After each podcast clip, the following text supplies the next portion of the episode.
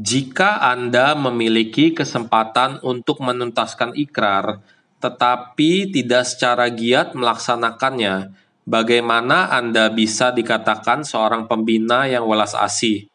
Jika Anda memiliki kearifan yang luar biasa, tetapi tidak meningkatkan keahlian atau prestasi diri, bagaimana Anda bisa dikatakan seorang pembina yang tulus? Wejangan Yen Changtaren